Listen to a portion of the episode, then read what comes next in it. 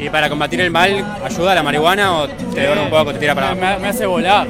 Buenas a todos, ¿cómo les va? Espero que estén muy bien. Acá estamos con un nuevo podcast después de mucho tiempo ya.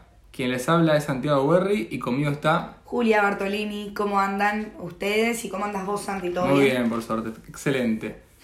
En el día de hoy les traemos un tema que, como dice nuestro nombre, es todo un tema. Y este tema es la legalización de la marihuana como droga recreativa. Sí, vamos a hablar de este tema. Principalmente te voy a corregir del principio. Droga, para que se sepa, si se busca en internet, es un fármaco. Entonces, la marihuana de por sí es un psicoactivo, al igual que los hongos alucinógenos, por ejemplo. tenerla O viva. sea, plantar, a mí no me plantar sale. droga es bárbaro. Es maravilloso para vos. No plantas, no droga, plantas.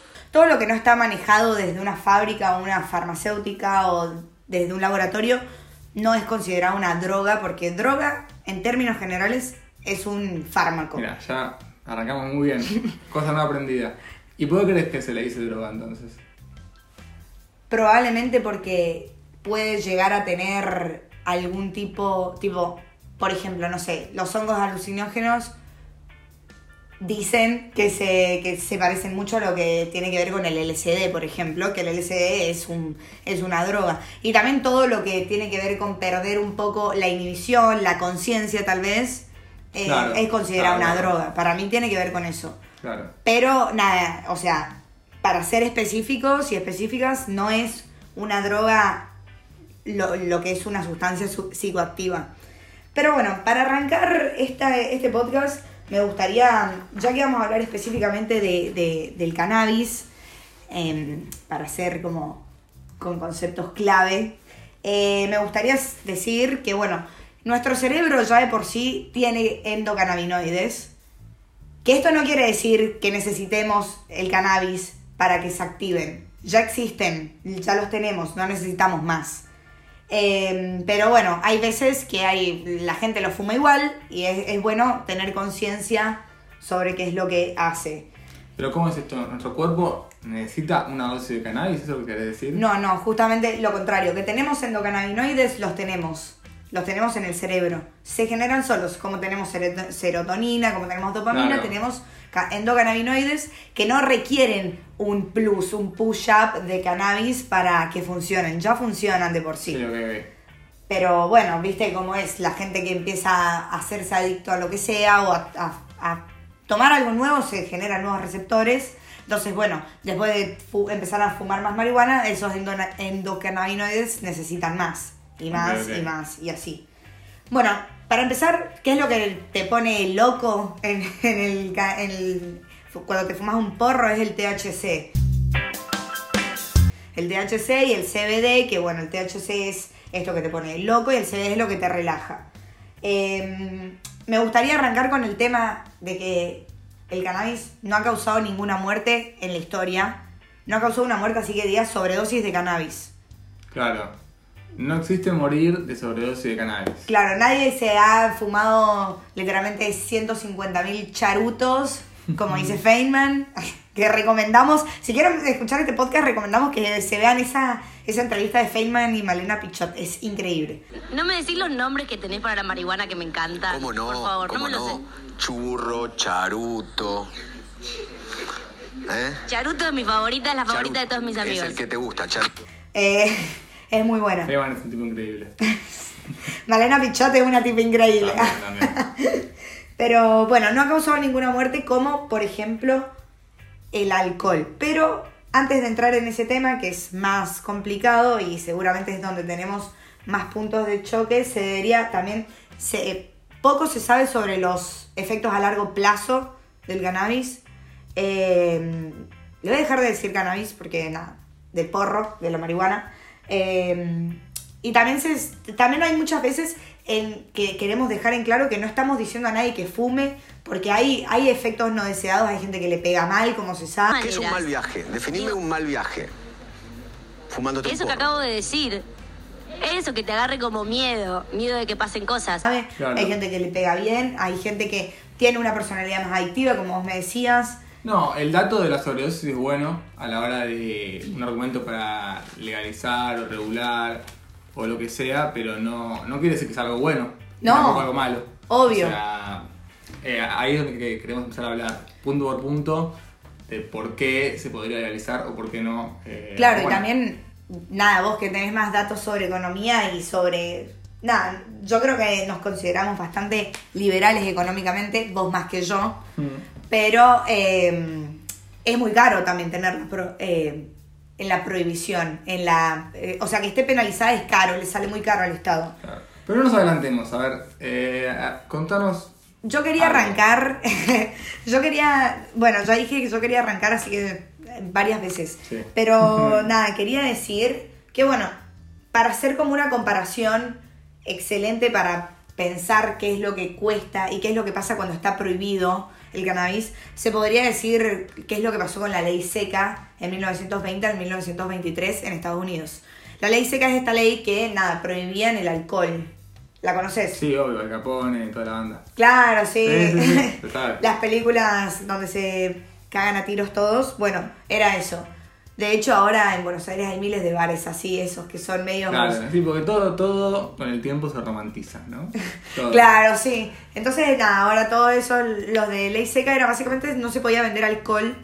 Eh, ¿Y qué llevó eso? La prohibición del alcohol llevó a que haya mucha menos regula- regulación en qué es lo que se le ponía al alcohol. Por ahí se le ponía alcohol de mala calidad, la fermentación era pésima. Entonces se empezaron a, primero, la sanidad de las botellas, de todo eso, se empezaron a esparcir un montón de enfermedades a través de... Ah, vale. Y no, y lo que estábamos diciendo del Capone jodiendo, pero, o sea, generó violencia. Digamos, ahora no hay, no hay bandas de. No es que se cagan a tiros Quilmes con Budweiser para vender alcohol. Claro. O sea. Claro, y además todas tienen un montón de regulaciones estatales de cómo tienen que servir la birra, de cómo tiene que estar de, de limpia, cómo las instalaciones, Sí, sí, ¿entendés? sí, sí. Onda, bueno, en Argentina eh, todo el tiempo te están revisando las, las empresas y todo eso. Claro, así obvio, que, obvio. bueno. eh, pero bueno, pensemos ese, eso del alcohol llevado al cannabis hoy en día. Y es lo que pasa. O sea, hoy está penado. eh, el, está penado el consumo porque si te agarran fumando, aunque sea muy pocos gramos, te- te vas en cana. Claro, sí. sí, sí. De hecho, hay información con respecto a que, eh, por ejemplo, hay un- una fiscalía de un barrio bonaerense, generalmente tiene una, un promedio de 550 detenciones mensuales, más o menos. Y 340 generalmente son por posesión de, de marihuana. estás jodiendo. Más de la mitad. 340, 350 son de personas De que- 550. De o sea, 550. más de la mitad de las detenciones son por marihuana. Claro, y encima acaba la peor parte. ¿Cuántos gramos de marihuana tienen estas personas? Generalmente, bueno, generalmente son personas más humildes y segundo, tienen muy poca cantidad para lo que es la marihuana. Tienen alrededor de 9 gramos promedio. Que, mm, nada, esto es más o menos... Y nada, y, los- y realmente se, se abre una causa por 9 gramos de marihuana, que esto es como si estuviera el alcohol prohibido, como si vos tenés una botella de vino, van a decir que porque te ven caminando con una botella de vino es como que tenés una vinoteca o una bodega. Claro, y no, y uno te puede decir, bueno, pero no es bueno ni que camines con una botella de vino por la calle, ni que te fumes un porro en la calle. Yo te puedo decir eso, pero claramente, si vos crees que esto es malo, que es malo que una persona esté fumando en la calle, eh, o crees que es malo que una persona tome en la calle, claramente la solución no parece ser la prohibición. Porque, o sea, puede ser la- una, una educación, eh, hablar más de estos temas, pero no, no veo que sea la, no parece ser la solución a la prohibición, ¿no? No. Por más que te parezca algo, Obvio. algo malo. Obvio que no, porque bueno, recién estábamos buscando datos sobre cuánto le sale al Estado tener la droga penalizada y según el diario El País, que es raro porque el país ni siquiera es un diario argentino, pero bueno, le creemos al país hoy. Obviamente, ¿eh? 40 millones de pesos Y se- si nos contrata lo queremos más también. el país, te queremos acá, escucharnos.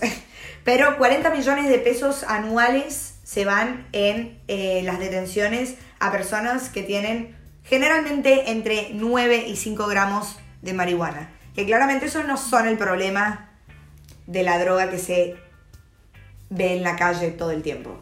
Y para poner un poquito de dimensión, eh, con esa plata se pueden hacer, por ejemplo, 220 kilómetros de ruta a, eh, a precio europeo.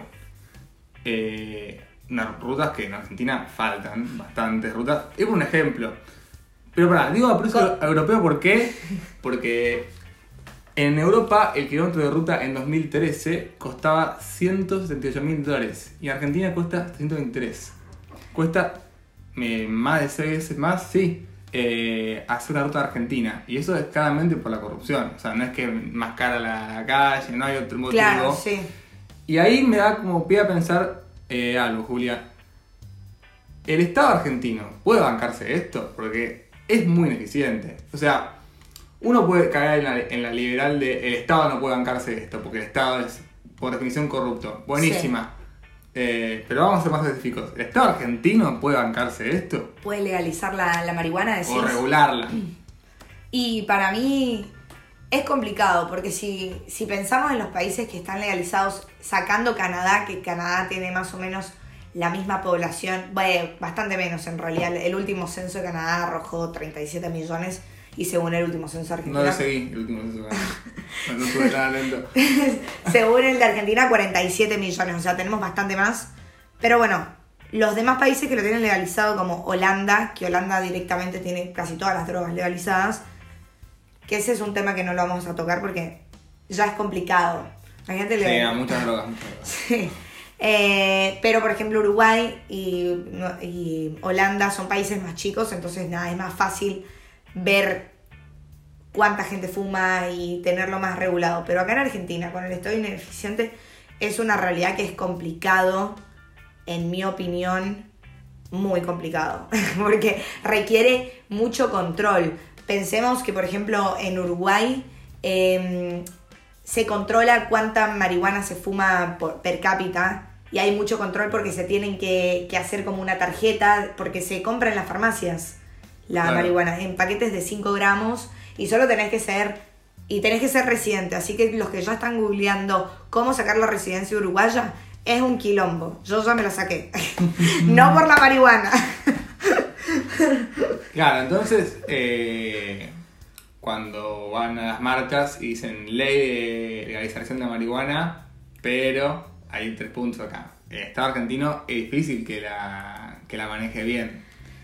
Bueno, lo vemos, si queremos llevarle un ejemplo, ese caso no fue en Lomas de Zamora, que sacaron un, un cartel, un flyer que decía como, si que todo el mundo lo rebardió, pero se entendió que el punto estaba bueno, pero decía, si tomas merca, si tomas en Y- Vos decís el punto estaba bueno, yo digo que se zarparon un poquito. Pero es otra, otra droga. otra Claro, droga. pero decía, por ejemplo, si, si pero estaba el sector de marihuana y decía si fumás porro, Bueno, que sea en claro. una situación que estés con... Pero bueno, estuvo muy mal aplicada, pero yo creo que en Argentina, antes de hacer todo eso, tendríamos que tener un poco más de sabid educación con respecto Claro, a las drogas. O sea, la ley no podría ser ya, para que salga bien, bien, bien. Claro, y encima es una realidad que hay mucha desinformación con respecto a personas que están en grandes posiciones de poder. Si pensamos, eh, hace un tiempo, por ejemplo, estaba un tipo que se llama Harry Aslinger, que fue el que empezó la guerra con las drogas en Estados Unidos, que básicamente la arrancó por una razón más que nada racial, porque en el momento que él estaba, que era la presidencia de Nixon, había muchos problemas porque el tema de que la marihuana se fumaba más que nada en el jazz y en, Claro. en, en las personas, en, en toda la población negra y en la población, eh, ¿cómo que se llama? Hispano, hispano. Claro. Entonces, nada, era como que lograba meter un montón de, esa, de esas personas a la cárcel, porque literalmente en Estados Unidos vos sabías que desde 1989 hay más encarcelados por tenencia de drogas que por cualquier otro delito. Que bueno, es, es jodido. En Estados Unidos tienen la cárcel más grande del mundo, más que en China, más allá de que es un país totalitario, por ejemplo, y cinco veces más grande que en Alemania, que bueno, obviamente en Alemania tienen una cárcel bastante chica, supongo, no tengo datos sobre eso. Pero a lo que voy es que este Harry Anslinger se basó en eso como empezó a perseguir a estas personas y además siempre hay un argentino metido en todo Su ayudante principal era Pedro Wolf, que es un tipo que planteó la teoría del escalón, que quiero que opines sobre esta teoría. Ok. Que la teoría del escalón es esta que dice que seguramente han escuchado a sus padres o sus madres diciéndole, la marihuana es la puerta de entrada a todas las drogas.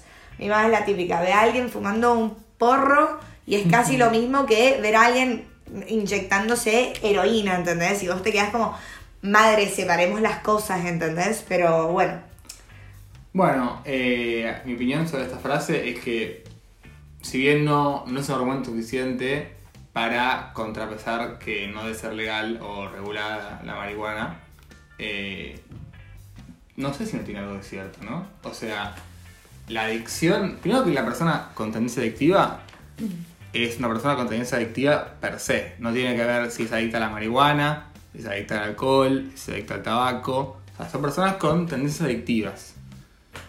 Y algo muy...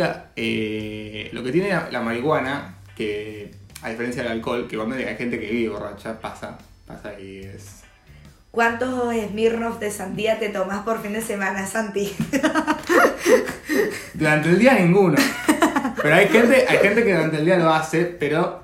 eh, y es complicado, obviamente, pero la- yo creo que la marihuana, esto sin ningún estudio por ahí, así que si está mal lo que voy a decir, dígamelo, la marihuana es más común que se fume durante muchos momentos del día, está como más bien visto, ah, sí, entiendo lo que Y si estás todo el día fumado, hay un momento que no estás fumado.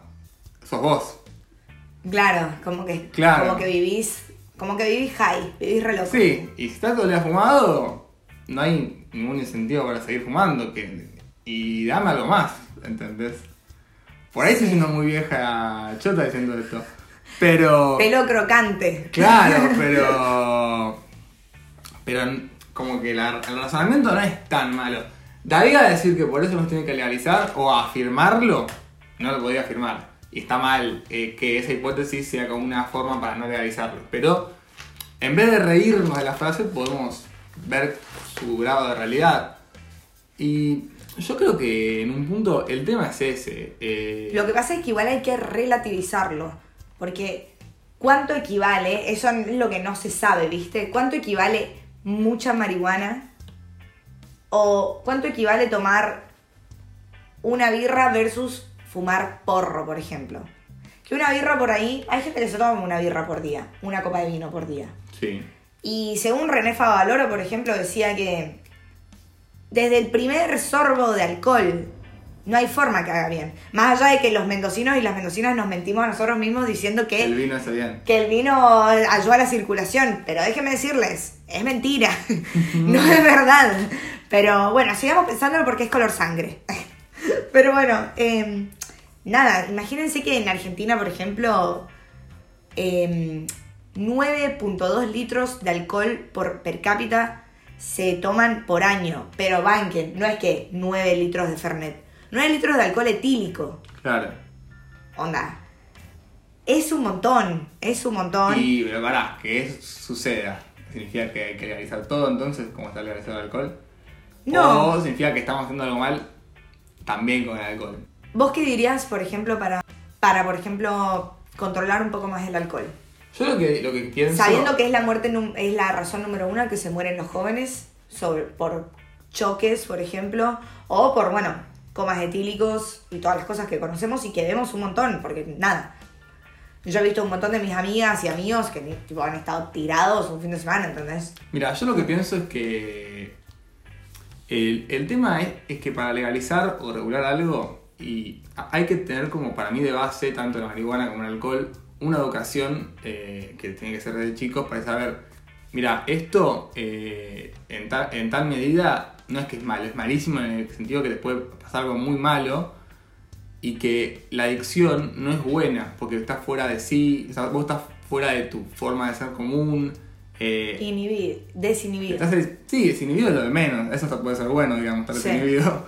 Pero eh, que no es un estado saludable en el que, se- que se está.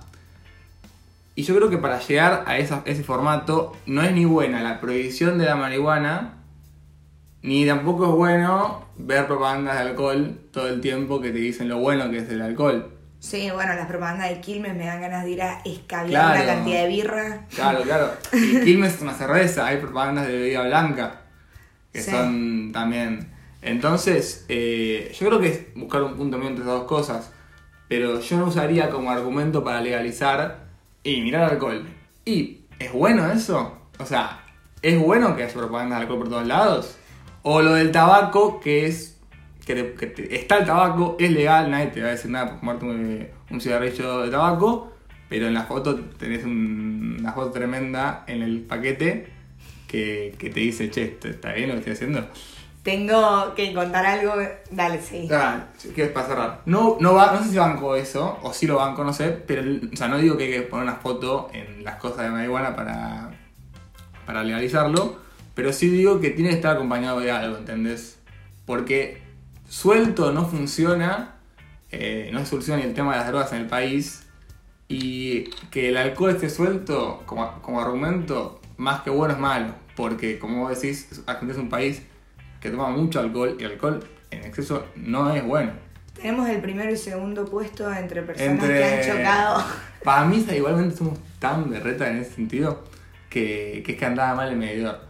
No puede ser, porque una vez, pensá que con 3 puntos de alcohol... Tenía cinco, ¿no? Pensá que con 3 puntos de alcohol en sangre es casi coma, o coma alcohólico. Y el tío que tenía 5 y pico.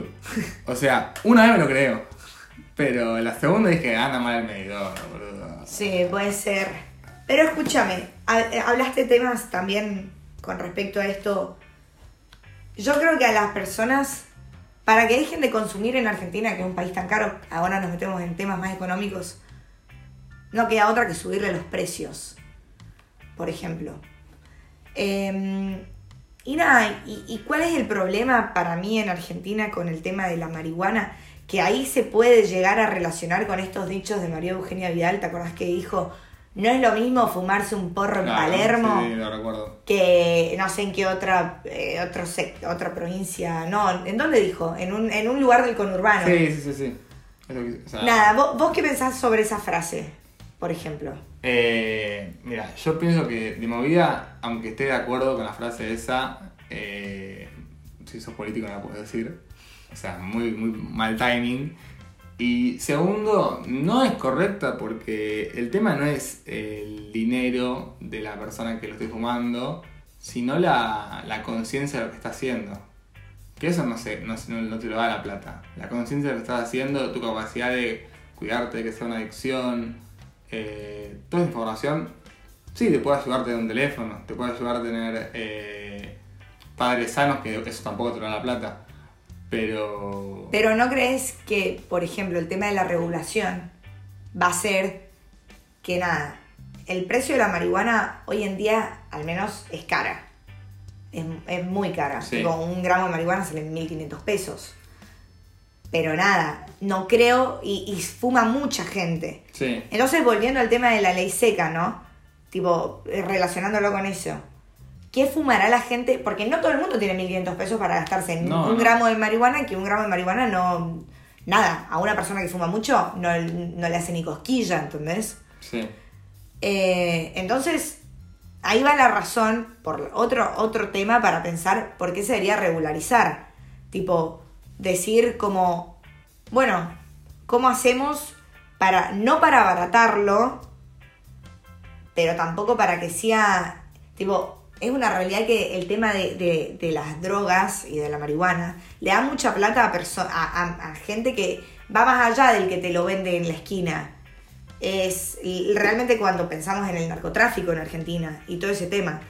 Entonces yo creo que la regulación haría como desmantelaría, desmantelaría Sí. ahí va, un montón de redes donde son ultra corruptos, donde nada, muchas veces está metido el Estado, que es lo que estábamos hablando, por el hecho de que más, para mí, o sea, yo no tengo información porque bueno, esto nunca saldría a la luz, pero una red tan grande de narcos, claramente se sabe dónde están. Sí, o obvio, sea, obvio. el, el Estado si quisiera desmantelarlas va y lo hace.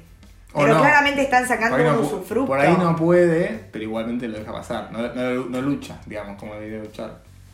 Claro, entonces Sí. es como que la prohibición yo siento que, que deja La prohibición para mí es, es casi la, la legalización, hablando, porque viste Claro. que te había mencionado que Sí, había sí, una diferencia entiendo. entre legalización, que es la plena libertad, pero la regulación es que el Estado tenga realmente un, un rol activo Claro. y que maneje los precios de la marihuana, ¡Falopa! ¡Falopa vende!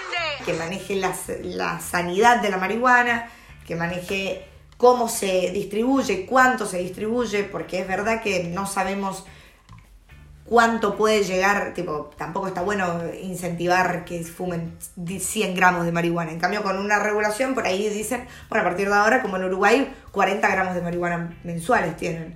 Mira, eh, yo, o sea, concuerdo, pero diciendo en el sentido de que el rol del Estado presente e- es una consecuencia de que no hay eh, una conciencia colectiva de lo que significa la marihuana o cualquier otro tipo, de lo que significa el alcohol, de lo que significa el tabaco. Eh, el, estado el rol del Estado presente es como un paliativo a que la gente no, no- no se puede medir porque es, es adictivo y cae en la adicción, de que tiene muchas consecuencias dañinas como puede ser eh, o sea, estar fuera de, de- desinhibido, sin reflejo, puede generarte un problema, puede generarte un choque en el auto. O sea, el rol del Estado presente es una, una buena. un buen paliativo al problema que, que sufrimos ahora, si el Estado es eficiente, ¿no? Porque estamos en Argentina. Ahora, eh, la solución posta a posta es que haya un cambio de edu- como educativo, un cambio cultural en cuanto a cómo vemos las distintas drogas psi- o psicoactivos que están en la sociedad. Porque el estado presente e- es un paliativo que puede ser bueno, no tanto, porque no- el Estado no puede llegar a todos lados, y menos en este país. Eh, Claro, porque si pensamos en Estados Unidos, vimos que, por ejemplo, la mayoría de los impuestos que se le ponen a la marihuana en los, en los estados donde es legal, la, lo usan literalmente para construir escuelas. Imagínate ir al colegio que te lo construyó los impuestos de la marihuana. Es que la solución, para mí, posta a posta, es hacer estos podcasts. Es hablar, es hablar de esto. Es hablar de lo bueno, de lo malo, de lo, no- o sea, de lo, de lo que puede pasarte si fumás, eh, de, de los mitos, de, las- o de las cosas que se esconden. Eso es lo mejor que puede pasar. Que haya una conciencia eh, posta en la gente de qué significa fumarse un porro ni, no es ni, ni lo peor, ni algo terrible, y tampoco es esa, cosa tan loca, linda que te quiere pintar a veces. Hay que saber bien qué es, y a- cuando suceda eso, para mí eh, no vamos a este problema. Ahora, es un poco i- i- Es un utópico, poco naive idealista, buenísimo. Yo eh, no digo que hay que sentarnos los brazos cruzados a que pase esto, y por eso con, con la parte de concuerdo en que está bueno el estar presente como paliativo a lo que pasa ahora.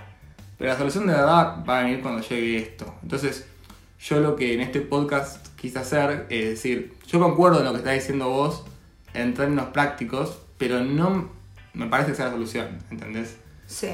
Eh, la solución posta va a venir con eso, para mí. Ahora, si nunca llega, bueno, nunca llegará. Lo, lo dejarías prohibido.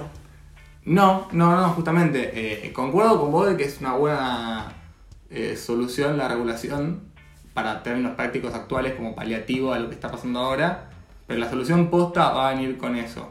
La regulación sola y dejar tipo estático el tema no, no va a hacer nada. Te va, va- vas, vas a solucionar un par de temas concretos actuales, pero no el tema de raíz. Sí. eh, Vas a seguir habiendo adictos, que es el problema de raíz. Vas a seguir habiendo adictos. Sí. Bueno, yo adhiero, pero de nuevo, tipo, para ir cerrando, adhiero a tu, a tu idea esta de que tenemos que, que charlarlo, pero es una realidad que, bueno, estamos en un país donde cada vez literalmente hay menos cantidad de gente que sabe leer y escribir, hay gente muy No, pobre, obvio, que obvio no... que o sea, gente que, que literalmente en Argentina hay gente que no se desarrolla bien por mala alimentación porque cada vez tenemos más pobres. Sí, este es un tema como súper de país Bueno, desarrollado pero, pero o vamos, vamos para atrás, vamos para atrás y lo que, la- lo que plantean muchos es que la solución es a ese Estado que va para atrás darle el poder de regular. ¿Entendés? Y eso no tiene mucha correlación. Si el Estado va para atrás o el país va para atrás, darle el poder de regular. Entonces, lo que digo es, si regulamos y nos quedamos en listo y lo conseguimos, no va a pasar nada bueno. Eh, hay que.